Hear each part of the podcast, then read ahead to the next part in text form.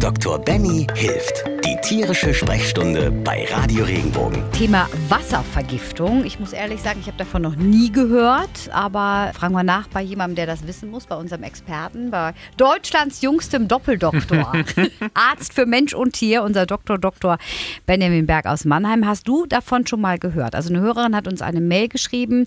Sie hat gehört, dass ein Hund an einer sogenannten Wasservergiftung gestorben ist. Benny, was ist da dran? Also ich muss erstmal eingestehen, ich habe noch nie einen Fall gehabt mit einer Wasservergiftung. Der Hund soll immer wieder, das ist wohl passiert in den USA, mhm. die hatten mit der Familie einen ganz normalen schönen Tag am See und der mhm. haben, da musste den Hund ja auch ein bisschen beschäftigen und dann immer ein Bällchen reinwerfen und, und der bringt das zurück und so weiter. Und da ist er immer wieder in diesen See gesprungen. Hat dann im Prinzip ganz viel Wasser getrunken und irgendwann ist ihm dann schwindlig geworden, er ist zusammengebrochen. Genau, und die haben auch ganz toll okay. reagiert, sind sofort zum Tierarzt und so weiter, aber der konnte dann ähm, eben auch nichts mehr, auch nichts mehr machen. Also es so also es ist, ich glaube, es ist eine sehr, also auch eine sehr wahrscheinlich drastisch dargestellte und auch aufgepushte Situation. Also ich glaube, ich kann da sehr beruhigen. Also wie gesagt, ich hatte es noch nicht. Ich habe mich dann auch mal kurz geschlossen mit Kollegen und die haben das auch alle noch nie in ihrer Praxis gehabt. Sowas kann passieren. Aber das hängt halt, wie gesagt, damit zusammen, was für eine Salzzusammensetzung das Wasser hat. Also wenn man darauf zurückgeht, spricht man im Prinzip einmal von der Möglichkeit, okay, da ist ein normales Verhältnis von Salzen, also nehmen wir das Wasser auf, das wird durchtransportiert, gibt vielleicht Durchfall oder Erbrechen und fertig ist die Geschichte.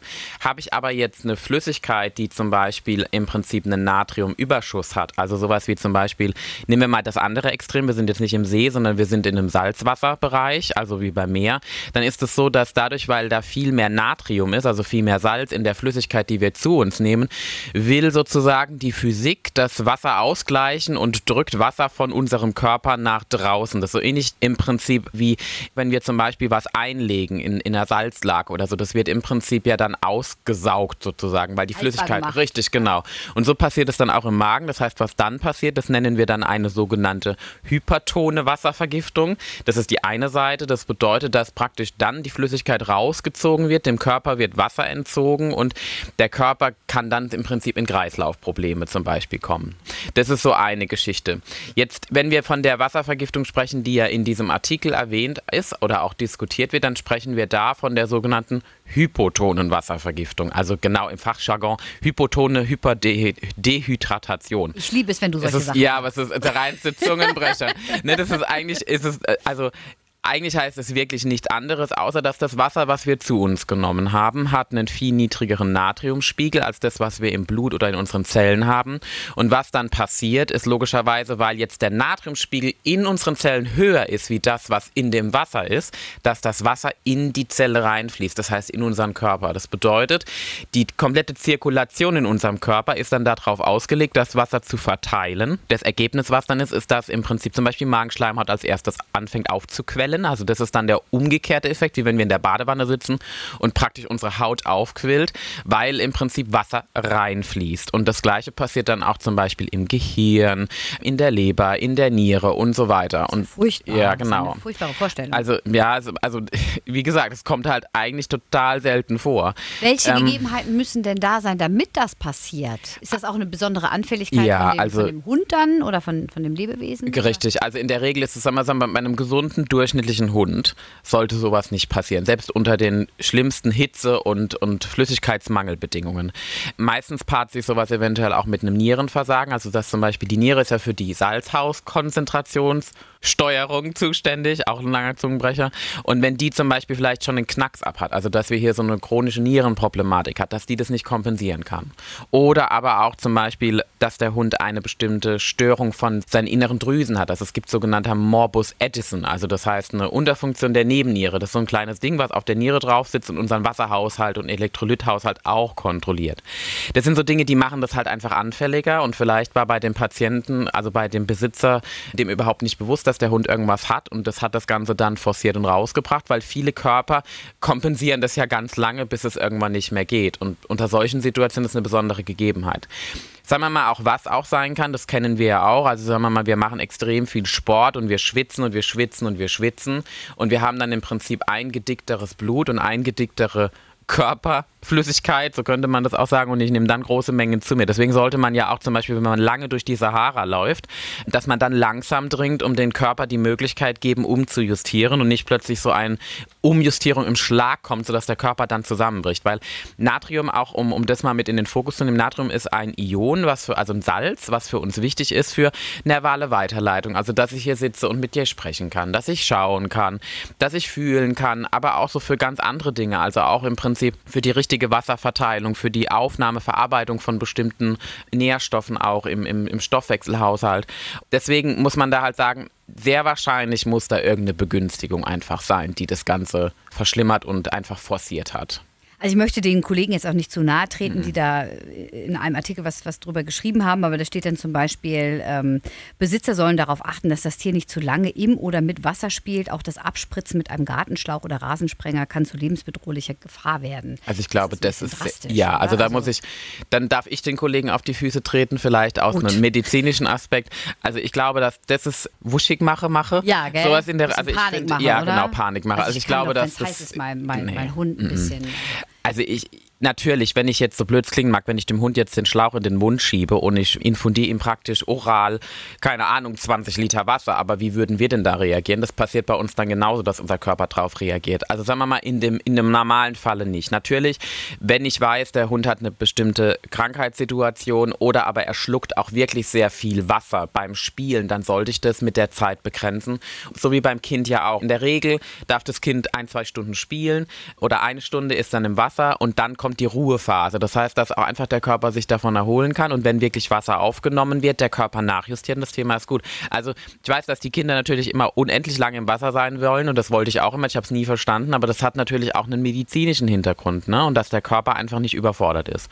Und das so würde ich das ich da bei einem Hund. Ja. Kurz einhaken darf, das ist ja auch mit den blauen Lippen. Ne? Genau. Man sagt ja immer, boah, jetzt langsam werden die Lippen blau, ihr fangt an uh, zu zittern, raus mit Richtig, euch. Ja. Gibt es das irgendwie auch beim Hund, dass ich dann irgendwie, weil jeder ist ja auch anders, jedes Kind ist anders, jeder, jeder Hund Richtig. Anders, also äh, beim, beim Hund ist zum Beispiel auch so, natürlich, also das hat ja was vor allem mit der Körpertemperatur zu tun. Also wenn im Prinzip beim Kind ja dann die Körpertemperatur abfällt, dann werden die Lippen bläulich oder die, sagen wir, mal, wir nennen das Körperakren, die Spitzen. Die werden immer als erstes weniger durchbluten. Dann sieht man, wie sich die Gefäße zusammenziehen und deswegen ist es bläulich.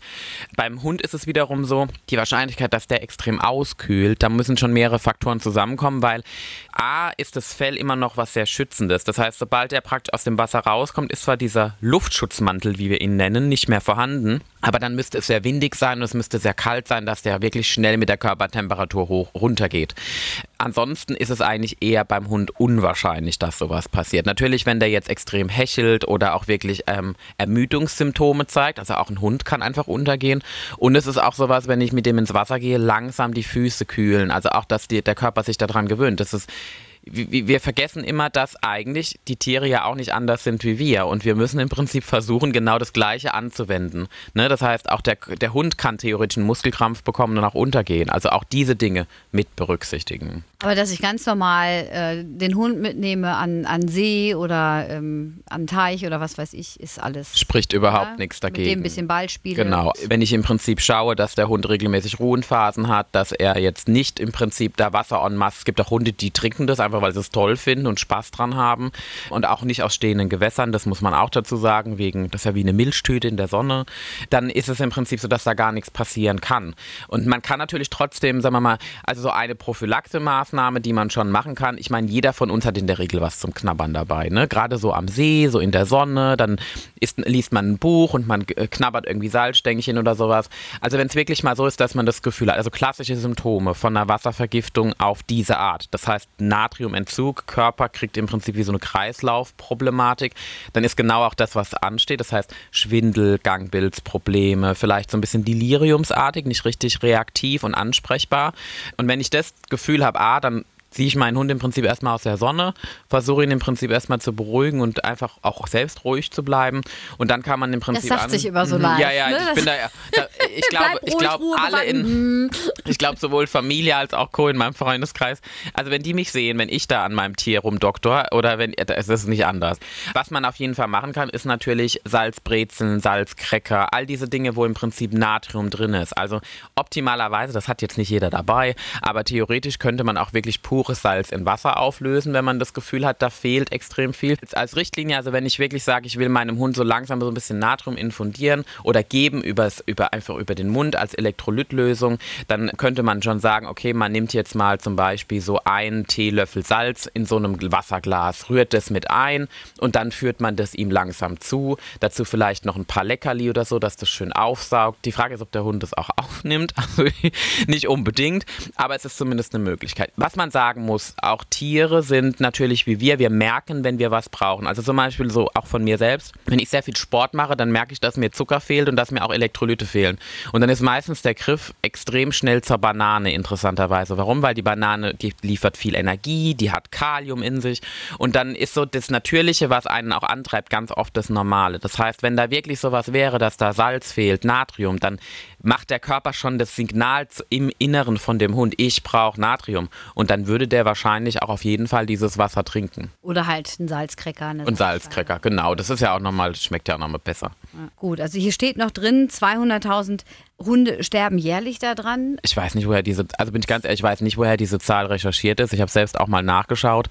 Also jährlich vielleicht auf der Welt. Das könnte ich mir vielleicht noch gerade vorstellen. Hochgerechnet. Ähm, ja, also, also wirklich hochgerechnet und die Wahrscheinlichkeit. Also es ist ja auch so, das muss ja auch erstmal diagnostiziert werden. Ne? Mhm. Das heißt, theoretisch, um wirklich nagen zu können, dass der Hund eine Wasservergiftung hat, muss der Zusammenhang zwischen großer Wasseraufnahme und ich muss den Blutwert haben einer Hyponatremie, also einer Unterversorgung, einer Unterwert von Natrium. Und die Wahrscheinlichkeit, dass das, also das wird ja nicht immer ad hoc sofort getestet. Die meisten Patienten kriegen dann erstmal eine Infusion, die werden stabilisiert. Und wenn man dann das Blut testet, kommt das meistens ja dann wieder normal raus. Also vielleicht kommt es häufiger vor, das kann schon sein, aber wir haben halt eine Dunkelziffer, die wir nicht wahrnehmen. Aber ich glaube wirklich 200.000 diagnostizierte Fälle ist, heftig, sehr ne? hoch, sehr ja, hoch. Also ich glaube, dass man, nee, das glaube ich nicht, kann ich mir nicht vorstellen. Also wir halten fest, es tut uns wahnsinnig leid. Tragischer Fall mit dem Schnauzer, dem das passiert ist in den USA. Die Familie möchte darauf aufmerksam machen, dass es Wasservergiftung bei Hunden gibt. Zusammenfassend würde ich auch sagen, es, es tut uns wahnsinnig leid. Also solche Fälle gibt es auf jeden Fall, beschrieben sind sie. Und wichtig ist auch, dass wir darauf aufmerksam machen, also auch, auch den Appell an andere, wenn Erkrankungen da sind, die ihr so selten kennt, hört und mitbekommt und bei euch sind sie diagnostiziert, kommuniziert sie auch an uns. Wir kommunizieren das gerne weiter. Und in dem Fall ist auch wichtig, dass wir es thematisieren, also zusammenfassen, eine Wasservergiftung als hypertone Form. Und hypotone Form gibt es sehr selten. Die kann auftreten. Das heißt im Notfall wirklich, wenn man das Gefühl hat, wir sind am See, wir spielen sehr viel mit dem Hund, der trinkt viel Wasser, dann Salzkräcker oder Salz zuführen. Und sobald ich das Gefühl habe, deliriumsartiger Zustand, in Watte gepackt, nicht richtig ansprechbar, dann auf jeden Fall den Tierarzt aufsuchen. Und ansonsten ist es aber so, dass man den Ball trotzdem im wahrsten Sinne des Wortes flach halten kann und den Sommertag auch einfach genießen am See mit Wasser, Spaß und einfach dem Hund bei sich. Und sicherheitshalber einfach ein paar Salzstangen einpacken. Richtig. Wenn dir der Podcast gefallen hat, bewerte ihn bitte auf iTunes und schreib vielleicht einen Kommentar. Das hilft uns sichtbarer zu sein und den Podcast bekannter zu machen. Dankeschön.